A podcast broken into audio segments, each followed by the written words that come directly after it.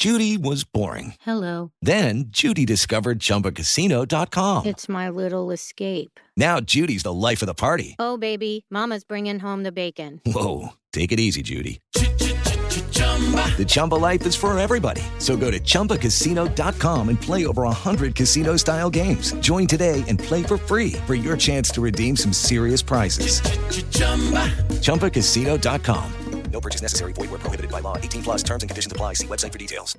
Miércoles 18 de enero, yo soy Alejandro Villalbazo y esta es la información que sirve.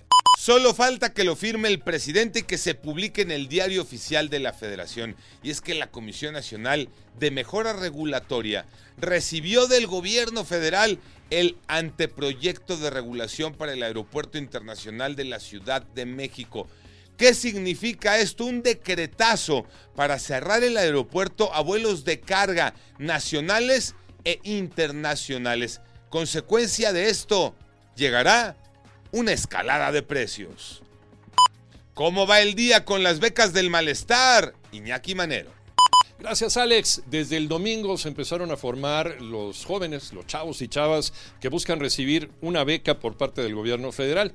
El lugar es la macrosede que está ubicada en Calzada Chivatito. Sin embargo, la fila era cada vez más larga y después de varias horas los muchachos dijeron que nadie los atendía. ¿En qué quedó todo este asunto? Toño Aranda.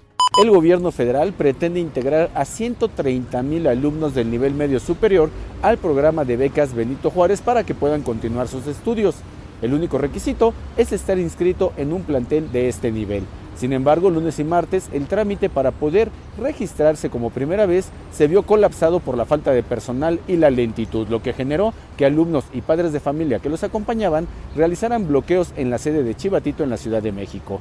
Después de dos días de inconformidad, el gobierno federal decidió que el trámite se reagendaría para hacerlo con mayor orden y seguridad para que todos los alumnos puedan acceder a su beca Benito Juárez de 875 pesos al mes.